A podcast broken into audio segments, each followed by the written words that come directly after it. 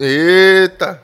Tem a galera famosa, tem a galera que se acha famosa, tem os bolsominion e tem a galera que a gente sabe que vai tretar. É isso. Ah, é, é a Marvel, né, parceiro? Como é que tu conhece essas pessoas, Mayara? F- Foi essa a pergunta? Eu achei que eu tinha escutado errado. Mas vamos lá, voltando do off agora.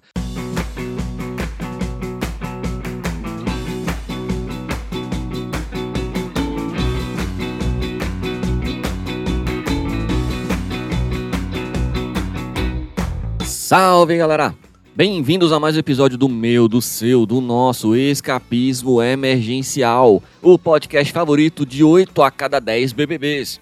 Eu sou o seu rosto favorito, cidadão de bem, Thiago, e aqui comigo à minha esquerda está ela, a entidade Kael. Diga seu Kael. Olá, súditos!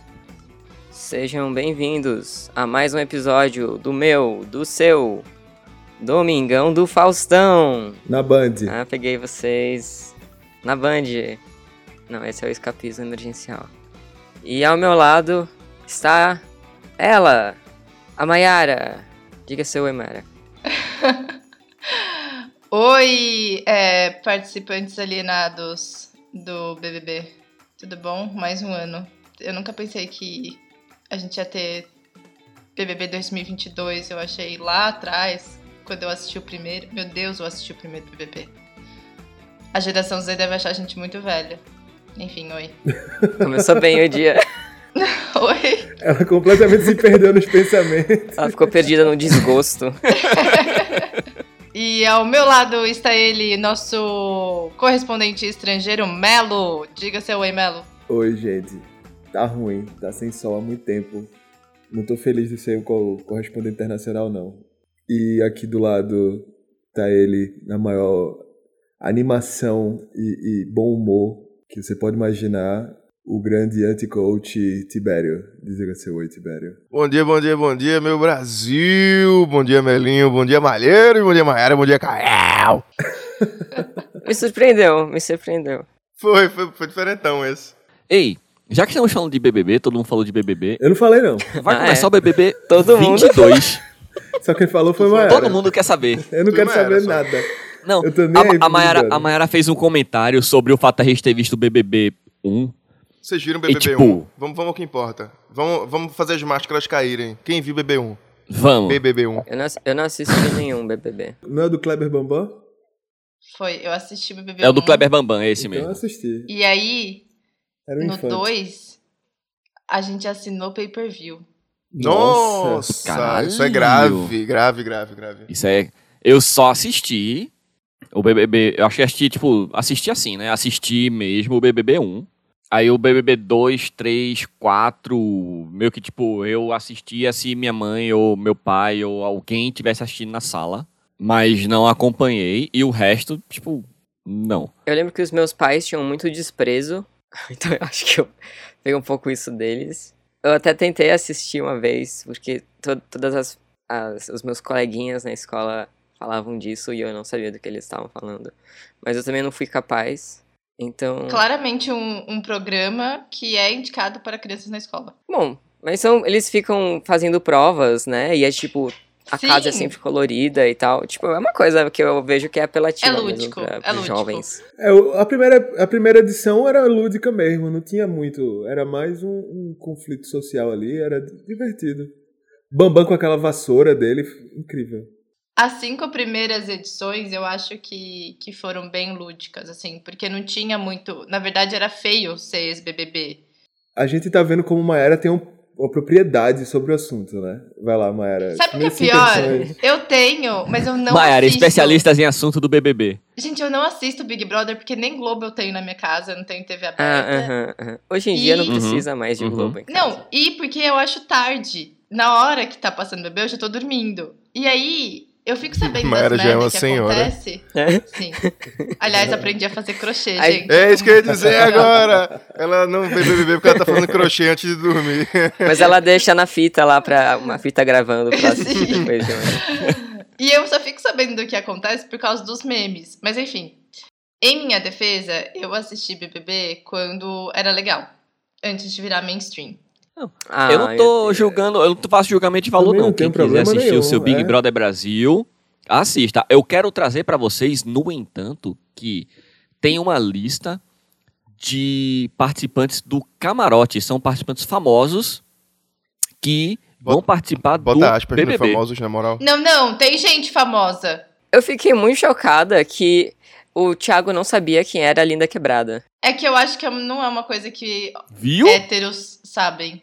É, Não. né? Não sei. Porque é- ela, ela Então, é assim- travesti, aí, tipo. É, não é uma. Uhum.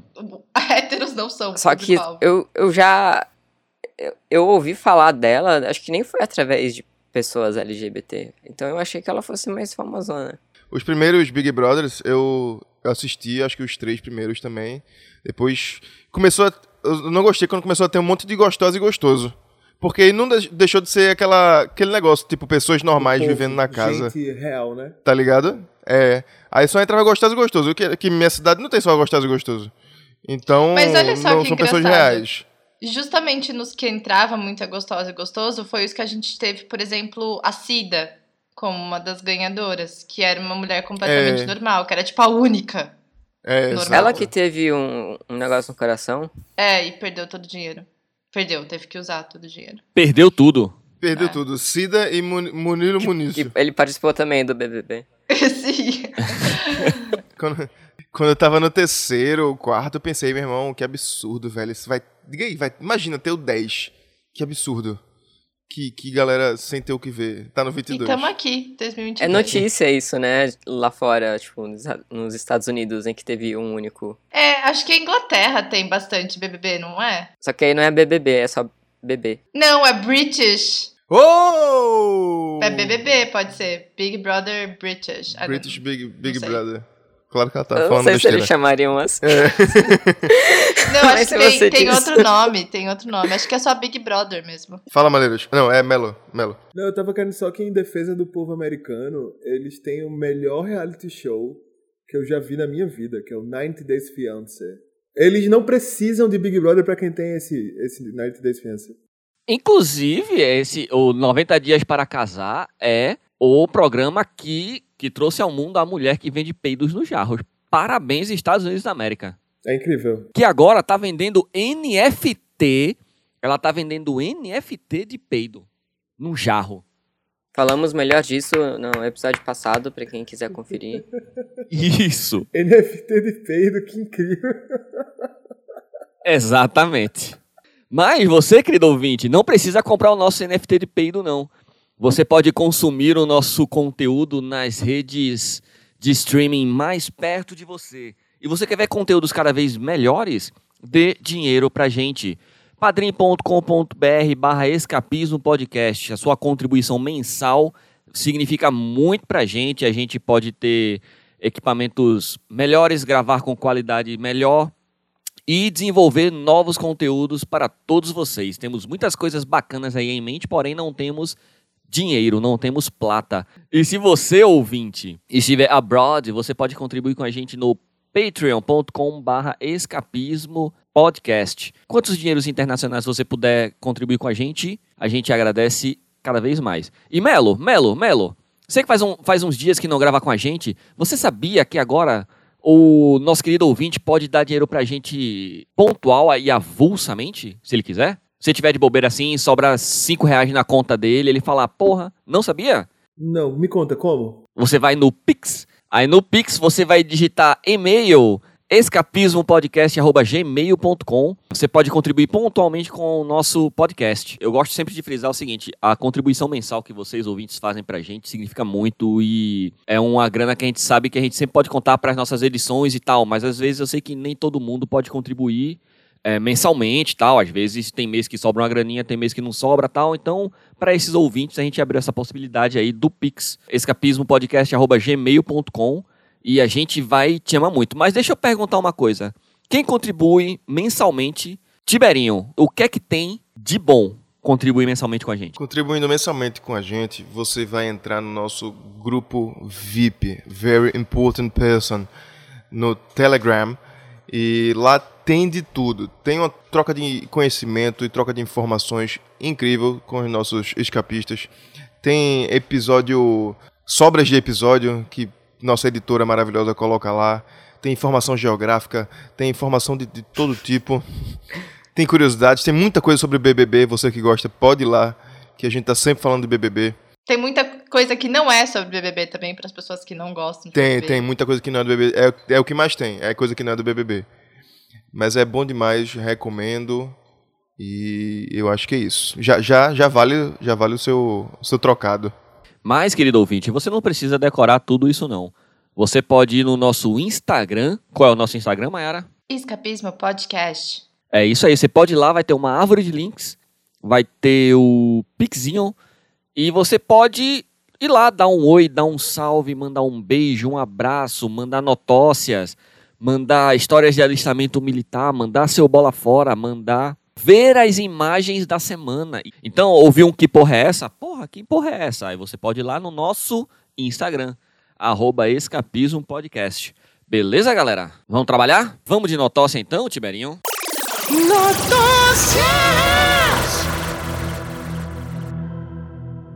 Idoso de 84 anos toma 11 doses da vacina contra o Covid-19 e é detido antes da 12ª. Caso aconteceu na Índia. Homem utilizava documentos e números de telefone diferentes para enganar as autoridades. Um idoso de 84 anos foi pego pelas autoridades num centro de saúde da cidade de Madhepura. Eu tô lendo errado, com certeza. Na Índia, prestes a tomar a sua 12ª dose da vacina contra a Covid-19. O senhor Mandal disse ao veículo que O governo fez uma coisa maravilhosa. e que se sentia melhor a cada dose. melhor de quê?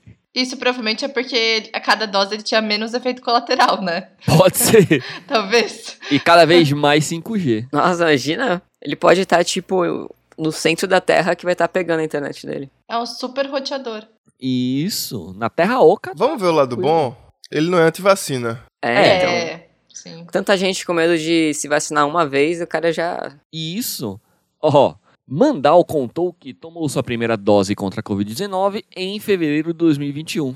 Depois continuou indo nos postos da cidade em março, maio, junho, julho, agosto, setembro e dezembro. Então teve, teve dia, teve meses que ele tomou duas vacinas no mesmo mês. Sexo faz mal? E nas palavras dele, gostoso demais. Gostoso Ele- demais. isso tudo porque ele tinha medo? Como é que descobriram que ele tinha tomado tudo isso de vacina? A notócia não explica, o que é uma pena. Ele mesmo anunciou. Será que faz mal? Será que dá ruim? Ou dá tipo uma super proteção? Ele tá tipo realmente muito protegido. Será que foi ele mesmo? Tipo, na vacina, o cara chegou, nossa, eu tô com medo de tomar vacina. Ele fica isso, brother. Eu já tomei, tipo, 10 vacinas e tá tranquilo. É, não, e o cara, duvido. brincadeira. É sério, porra. Aqui, ó. Aí saiu mostrando, caralho, brother. Aí denunciaram ele. O antivacina denunciou ele. É, ele é o anti-anti-vacina. Ele é o deus do antivacina. Então vamos lá, vamos para a próxima notócia. Dono de bar descobre festa secreta de Natal dos funcionários por câmera de vigilância. Achei um pouco atrevido. confessou o proprietário do estabelecimento.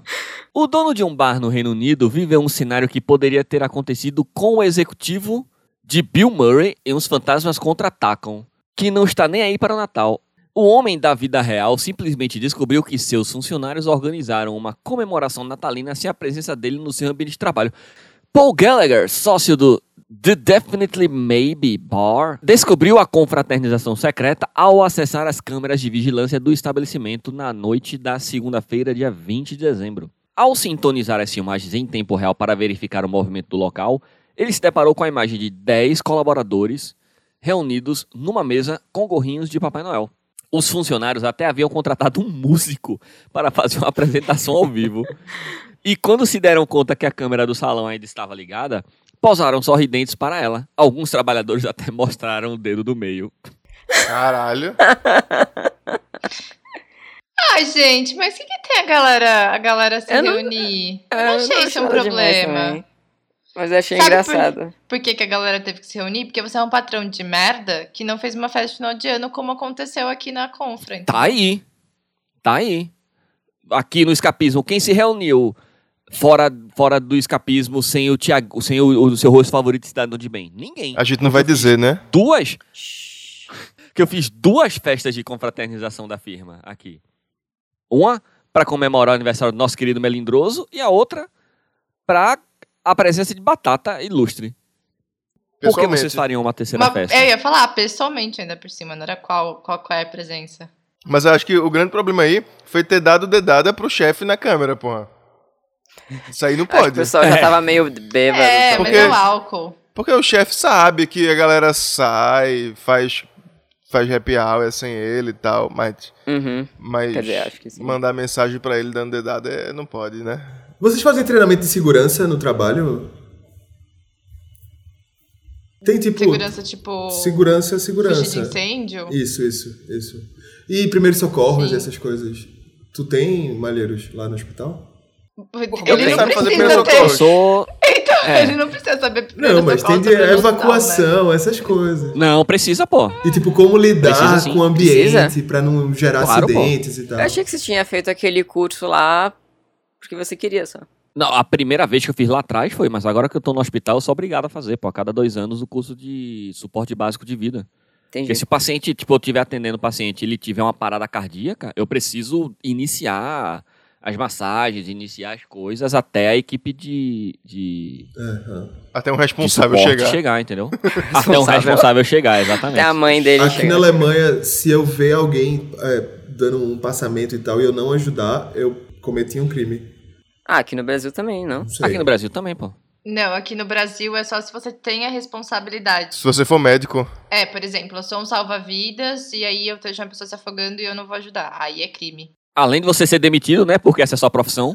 Não, pô, mas se você é médico e se você é médico e tá viajando num, num lugar diferente, você não tá, você tá de férias, você tem a E, obrigação. e no né? avião eles falam: Meu Deus, aqui tem um doutor. Sim.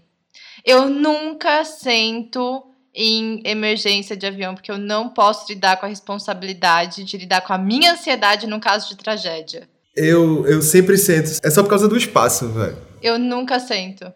Eu nunca. É só por causa do espaço, mas tem que assinar aquele negocinho. Aí você clica e fala assim: Você está ciente de que selecionando esse assento? Aí eu fico tipo. Aí vai. Nossa, passa eu nunca tive que fazer todas isso. as imagens de Lost na minha cabeça. e eu fico tipo, não.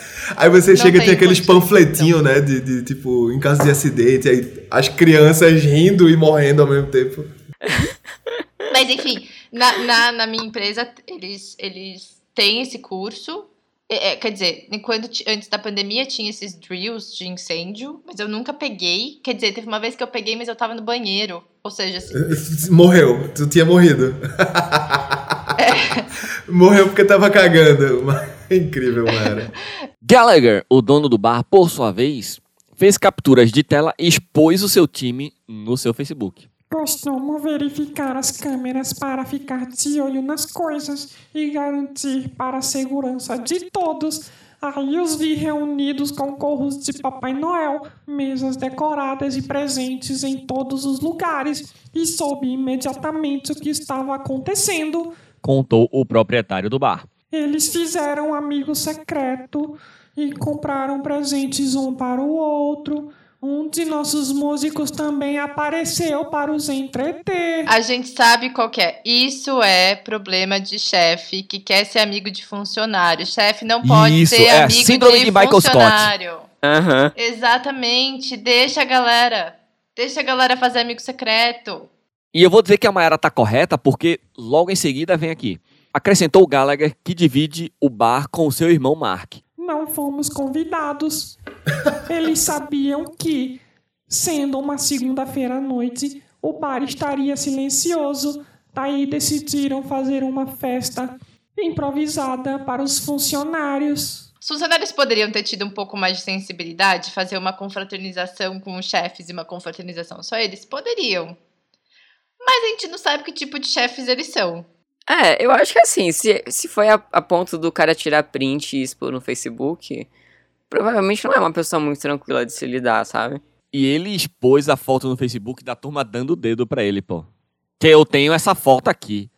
E ó, Tibério, você que é o, o entrepreneur do, do nosso do nosso podcast, você que é a única pessoa aqui que tem funcionários que trabalham pra você. Como você se sentiria se Elvio fizesse um, uma compra da firma sem você? Porra, é uma situação muito diferente, porra. Só somos nós dois, eu não tenho funcionários.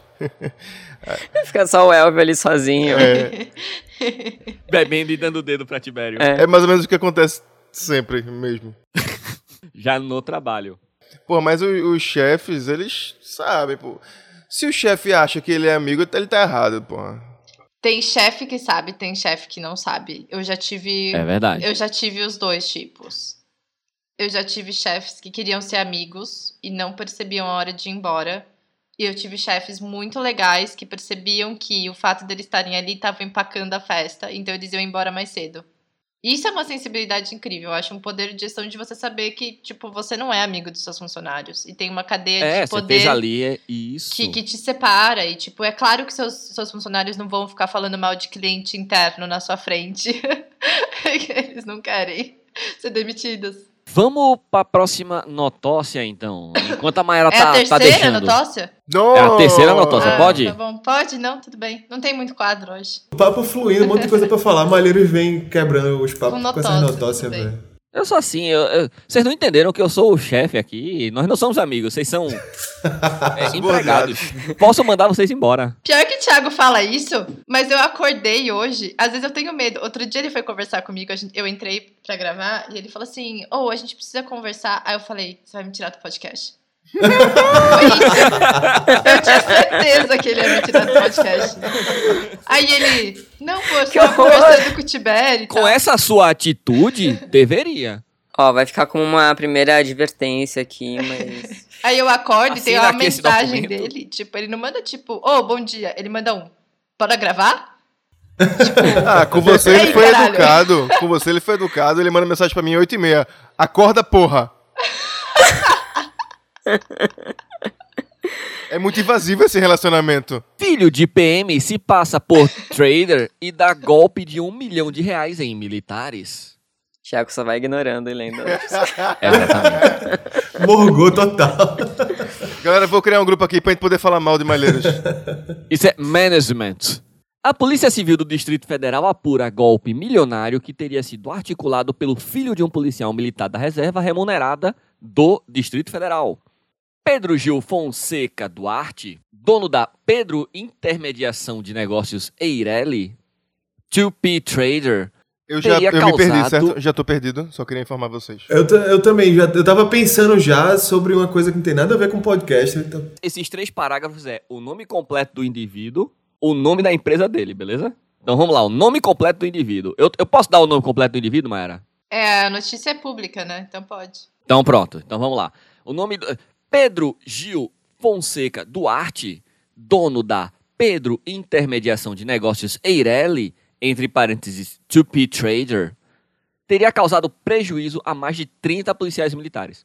A investigação está sob responsabilidade da Coordenação de Repressão aos crimes, aos crimes contra o consumo, propriedade imaterial e fraudes. O cara meteu um, um, um mindset, o trader, disse que você vai ficar rico economizando 50 reais e vai ter um lucro de 300% no primeiro mês. E a galera entrou. todo dia sai um esperto e um otário de casa. Só tem otário porque tem esperto, né? Contrário, caralho. Aliás, não, contra, só tem esperto porque você tem otário. É isso. É o contrário, é o contrário. Vamos lá. A maioria das vítimas afirma que foi convencida pelo pai do empresário em reunião. O policial aposentado garantiu que o filho tinha uma qualificação para atuar no mercado financeiro e assegurava que o lucro era certo. Os PMs fizeram aplicações que variam de 55 mil a 77 mil. Além de transferências em dinheiro, os militares também passaram bens, como automóveis, para o nome do trader. Estima-se que em apenas um batalhão ele tenha lucrado mais de um milhão de reais com promessas de ganho de 20% ao mês. Pra se fuder. Eu tenho um pouco de dó das vítimas tá, do. É, não do, do cara que fez. né? Não, porque assim, Cagada. é. Claro que tem, tem um negócio que a gente. Tem um termo que a gente usa em direito que é o.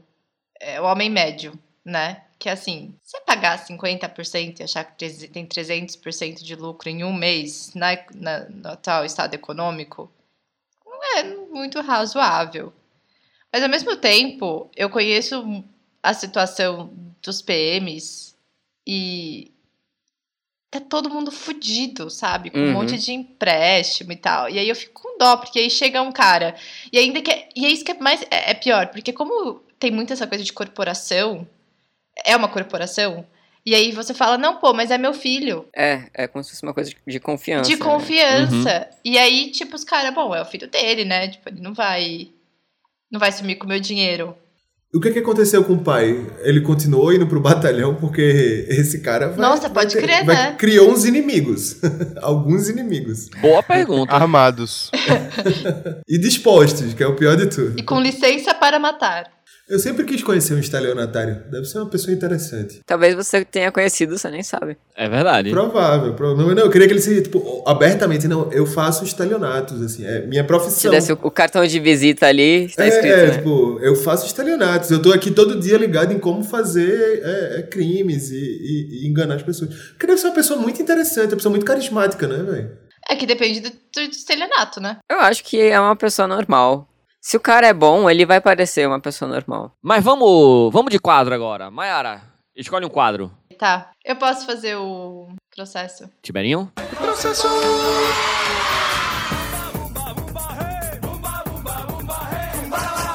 Então, teve um caso que foi feito perante a um tribunal de direitos humanos, por incrível que pareça, do Canadá, que é o British Columbia Human Rights Tribunal, que teve uma denúncia contra um empregado é, antigo de um, de um restaurante lá. Muitos funcionários desse restaurante diziam que tinha um, como se fosse um garçom chefe, assim, já que a gente tava falando de chefe nesse episódio, que era muito agressivo com os colegas de trabalho. Tipo, ele era extremamente escroto, ele era grosso, ele era, tipo, muito ríspido. E ele foi demitido depois de várias reclamações sobre, só que aí o pessoal quis litigar, assim, para que seja uma coisa do. Realmente era uma coisa meio abuso moral. E aí, o reclamado, né, o cara que, que aparentemente é muito escroto, a defesa dele foi que, na verdade, as pessoas estavam simplesmente mal interpretando ele. Porque ele, não, na verdade, não tinha intenção de ser agressivo. Ele era só francês. Ele era só francês. E aí, o mais engraçado é que tem, tipo, uma matéria gigantesca da CBC do Canadá falando sobre a cultura francesa de ser direto. Que Nossa. Não seria. A cultura francesa de ser escroto. Exato. A cultura canadense de passar pano pra escroto. Sim. Enfim, o cara foi responsabilizado, mas teve que pagar uma indenização e tal. Falam que canadenses são muito educados, né? Mas, assim, existe culturalmente diferente a gente da galera da Europa e, sei lá, portugueses até, que são bem próximos da gente, eles já são bem diretos e pode parecer grosso muitas vezes. Às vezes eu falo que o Thiago tá sendo grosso comigo, ele fala, é só o meu jeito de ser, que eu sou pernambucano. Sou do Nordeste. É, então, tem um pouquinho, uma- um quê de, tem um quê de diferente, sabe? Lá. E pode realmente ser interpretado. Não tô passando pano pra, pra babaca, não. Que se o cara for ignorante aqui e eu achar que ele é ignorante, ele é um babaca do caralho mesmo. É, eu acho que ele tem que se adaptar também. Tem, tem. A cultura de onde É, você exatamente. tá. Estão se ofendendo, obviamente, você, você não pode continuar, né? Exatamente. Essas agressões. Mas é, Exatamente. é, é muito bom. Tipo, tem uma parte em que ele fala que ele foi demitido só porque ele estava seguindo a sua cultura francesa, que era mais direta e expressiva. Basicamente, xenofobia que ele sofreu. Exato. Porra, mas se ele tá sendo, tendo problemas por ser francês no Canadá, vai pra puta que te pariu e volta pra Paris, caralho. e vai ser francês com os franceses. Não, mas eu acho que também ele seria. Ele teria sofrendo isso em vários outros âmbitos, né? Tipo, não só no profissional. Belo, fale. Oi? Quer falar o quê? Eu só tô, eu só falando que vocês estão falando merda aí. Pronto. Por quê? Então, é isso que, tu quer, é isso que a gente quer que tu fale. Porque existe, existe esse conceito de, de multiculturalidade, que as pessoas têm tudo a influenciar e todo mundo tem que se tolerar e entender as diferenças e tem que ter mediador se, em caso de conflito, porque se você vai para outro lugar e você tem que absorver aquela cultura de todo jeito ali, tipo, claro que você tem que entender suas limitações culturais e como você reconhece os hábitos, mas as pessoas não, não precisam é, é, se adaptar completamente a tudo que, que é da nova cultura, tá ligado? Tipo, não. Existe o que é você, existe o que você fala, o que você acredita, o que você faz. E aquilo ali tem que ser levado em consideração também, pô. Mas se você tá sendo demitido e, e reclamado por todos os seus funcionários, você tá sendo babaca. Independente do, do, do- de qualquer coisa. Não, mas é porque a justificativa é: se vocês estão aqui, você faz e volta pra França, tá ligado? E é. Não é Não, assim. não, não, não, Entendi. não. Foi Não, é- aí é. É, é. Porque ele tá, ele, tá, ele tá querendo manter a, a postura dele. Não, pô, eu tô certo, eu sou francês. Mas não é assim que você vive em sociedade. Em nenhuma sociedade. Se você é um escroto babaca, não...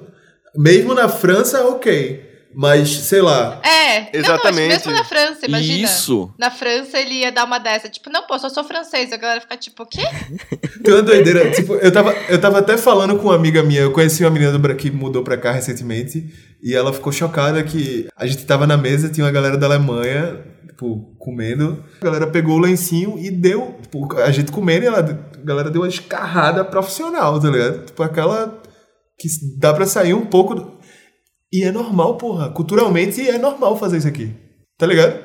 Isso podia, em um um ambiente de trabalho, podia dar, dar merda, tá ligado? Tipo, sei lá, reunião com o chefe numa agência e o cara, funcionário, eu chego e dou aquela escarrada do lado dos. Entendeu?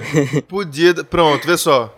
Podia dar merda sim. Aí o chefe ia dizer: Ô, ô tal pessoa, não faz isso não, que aqui, nesse, onde a gente tá, isso é, é muito, muito mal, falta de educação, certo?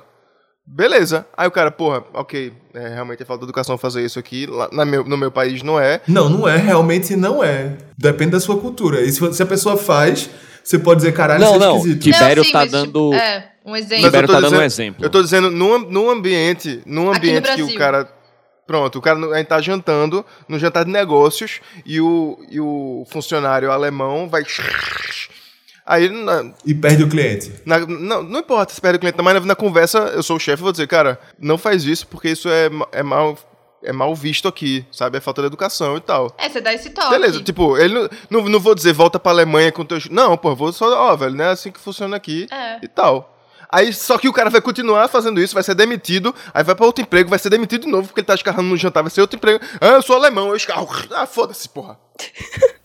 não é? Não? Ô, ô, Melo, mas aí... É uma coisa você- meio de idoso isso, né? É, meu avô faz isso. Que não se adapta. É, fica- Ei, vamos encerrar. Chega de. Chega de processos. Vamos de indicação.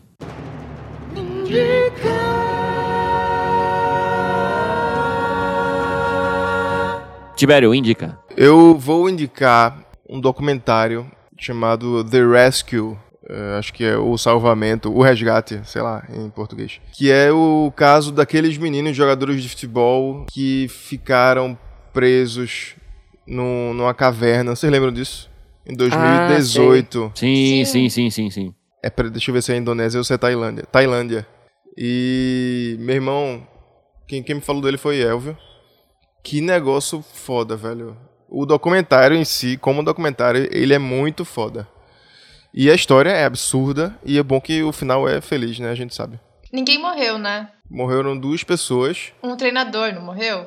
Não, morreu um, um das pessoas que estavam ajudando. Foi o que o Elon Musk se meteu a dar uma ideia de fazer um tipo um Disse sub. que ia fazer um submarino fez porra nenhuma. Filha da puta. Eu não sei dizer se foi esse. Ele não aparece, ele não, não fala sobre, esse- sobre isso no, no documentário. Por que será?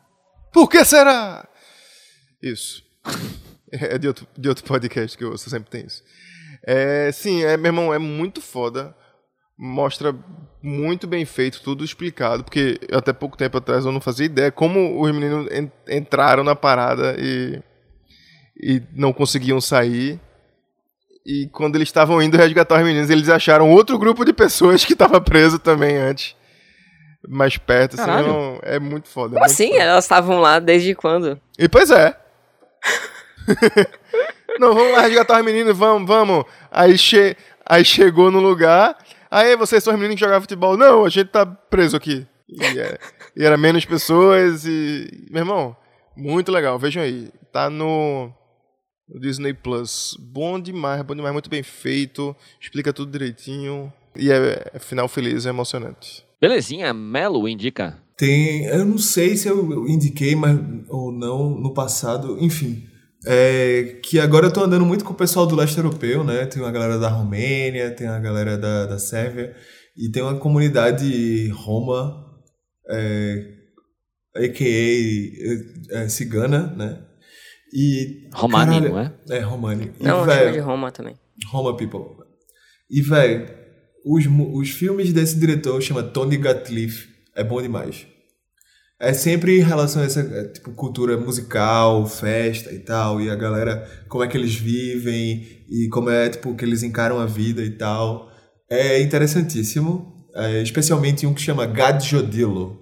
E a segunda é Pra você que é programador, entra na Honeypot e vê o canal do YouTube, tem vários conteúdos maneiraços pra quem tá pensando sobre vir morar na Europa como programador. Tem vídeos de, de como é a vida, documentários sobre tecnologias específicas. É o canal do YouTube da Honeypot. Então vai, Mayara, indica. Eu tenho três indicações. Eu vou em ordem decrescente de mais cultural para menos cultural. O mais cultural é a indicação de um livro do, do, ator, do autor moçambicano Mia Couto, que é foda. Eu recomendo qualquer livro que você leia dele, porque ele é incrível.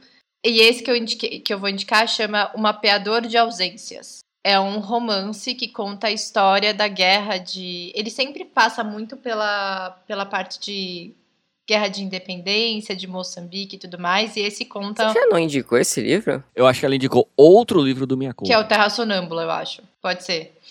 Esse, ele conta a história, tipo, de como funcionavam as agências de repressão portuguesas quando Moçambique ainda era uma colônia, até Moçambique efetivamente se tornar uma, um país independente. E é, é lindo. E Mia Couto, ele tem uma coisa bem de realismo fantástico. Então, para quem go- gosta de Gabriel Garcia Marques, vai achar show. A minha segunda indicação é principalmente para Thiago Tibério. Melo, não sei se gosta de futebol, mas tem um episódio de um podcast. Só eu que gosto de futebol. Ah, ligado? tá. É, Tiveram. não- tipo. ah. É que é de podcast, então talvez o Tibério goste também. É, tem uma- um podcast da NPR que chama Radio Ambulante, que é em espanhol. E eles fizeram um episódio que chama Kaiser Football Club, que é contando a história do Carlos Kaiser, um jogador Porra, brasileiro que é um Essa dos história. grandes Acho que vai virar nomes filme isso, se pá. do futebol brasileiro, mas que nunca jogou uma única partida. E o episódio é sensacional. Super recomendo. Eu não gosto de futebol e eu adorei ouvir. Ah, legal. Kaiser Football Club, é isso? O nome do episódio? Isso. Acho que ele, ele diz que ele foi até campeão tipo, da Libertadores, eu acho. Sim, Sem ter jogado tipo, uma ele única passou, partida. ele passou por inúmeros clubes, tipo Botafogo, Flamengo, aí ele foi pra Europa, ele foi pra África, ele tipo passou por milhares de clubes e ele nunca jogou um jogo. Sim. Incrível. E minha última indicação é o canal Peraí, do calma, Casimiro. calma, calma, calma. Eu tenho. O, o Casimiro vai, vai, vai botar essa. Meteu essa. É, esse Kaiser Futebol Clube, ele jogou mesmo, ele era contratado, mas ele só ficava no banco. Ou Ele ele, era, só, não, era- isso, exatamente. ele E era aí toda vez que, tipo, escalava ele, ele arrumava uma lesão ou, tipo, arrumava uma desculpa pra não entrar na partida. Que, que pessoa maravilhosa. Ele nem sabe as regras do futebol. Ele é considerado um dos maiores, ele tem tipo um dos grandes futebolistas porque ele tem um monte de título, ele passou por times super renomados, só que ele nunca jogou absolutamente nada. Tipo, ele tem um belo currículo. Ele tem um belo currículo. Ele só treinava, E- ele só treinava. Exatamente, ele gostava de treinar e dar resenha. E aí, é, e tem umas coisas assim, por exemplo, ele é adotado e, e aí tem, assim, todas as histórias dele tem duas versões. Então ele tem, tipo, uma versão A de como ele foi adotado e a versão B de como ele foi adotado. Então você nunca sabe o que é verdade. E é muito legal, porque esse, esse, esse episódio, ela vai, tem um é, momentos de entrevista com ele em português, porque ela entrevistou ele. E aí, ela traduzindo para o espanhol, e aí ela fala... Essa parte eu acho muito importante traduzir literalmente, para vocês entenderem a pachorra desse cara. É, é muito bom, é incrível. E aí a minha última indicação é o canal do Casimiro, porque é saúde mental, gente. Casimiro ajuda a minha saúde mental, apenas. Eu acho engraçado, mas tá um hype tão grande sobre esse Casimiro. Ele só é carioca, É, é, eu- engraçado. Eu, eu, pô. me surpreendo. Eu acho que. Eu gosto. Depende. Eu não assisto todos os vídeos, mas os vídeos dele comentando mansão é muito bom, cara. É Mansão? muito bom. Ele Peraí, comenta. mansão que você fala é mansão concurseira, aquele que a gente já trouxe aqui para os nossos ouvintes? Quer dizer que Casimiro é um assíduo fã do escapismo emergencial? É isso que você tá dizendo? Não, mas tipo, cara, ele Pô. tem uns canais, tem um canal do YouTube que é de um cara que chama Augusto Braga, que ele é corretor de imóveis de luxo no Rio de Janeiro. Então ele faz aquelas, sabe, do tipo, ah, olha aqui essa mansão que custa 18 milhões de reais. E aí o Casimiro reage aos vídeos. E é muito bom, eu juro. Eu gosto muito dos vídeos do Casimiro reagindo à comida indiana. Também é muito bom. Gente, Casimiro, é, é- é isso. Kael, indica. Eu vou indicar um canal no YouTube chamado Cinema Therapy. Eu não vi todos os vídeos deles, mas eu- os vídeos que eu vi eu gostei bastante. É sempre. São dois caras. Um deles é um cinéfilo e o outro é um terapeuta licenciado. E eles assistem filmes juntos e comentam questões terapêuticas do filme. Tipo, eu assisti os vídeos do do Totoro, eu vi o vídeo do Como Treinar o Seu Dragão, tinha o do Gênio Indomável, que tem o Robin Williams. E, tipo, eu acho que o legal desses vídeos é que dá pra ver que eles têm uma vulnerabilidade muito, muito legal, assim, muito saudável dos próprios... Ah, dos próprios criadores, porque eles se emocionam junto com a gente. E eles falam de coisas muito pessoais, às vezes, e é bem legal ver as impressões que eles têm dos filmes. E é isso, eu acho que é sempre uma sensação gostosa, assim, no final dos vídeos. Eu tenho duas indicações pra fazer. A primeira delas é um episódio do História FM, que eu não sei se é o episódio mais recente ou segundo ou terceiro mais recente, mas é o episódio número 80, Revolução Cubana, dos precedentes aos debates contemporâneos. É um episódio bem bacana que fala um pouco da construção de Cuba desde a, de a independência, de Cuba da Espanha, e fala um pouco do contexto pré-revolução, fala o contexto pós-revolução, fala o contexto pós-revolução pós-queda da União Soviética tal. Então, assim, para quem não conhece nada sobre a Revolução Cubana, não faz ideia, é bem legal, bem fácil de entender, uma conversa bem tranquila, assim. Vale muito a pena para quem não, não, não, não tem contato com o tema. É bem legal, é bem legal mesmo. E o, a minha segunda indicação é um negócio que eu e Kel a gente sentou pra ver na Netflix e eu fiquei maravilhado, que chama We Are the Champions.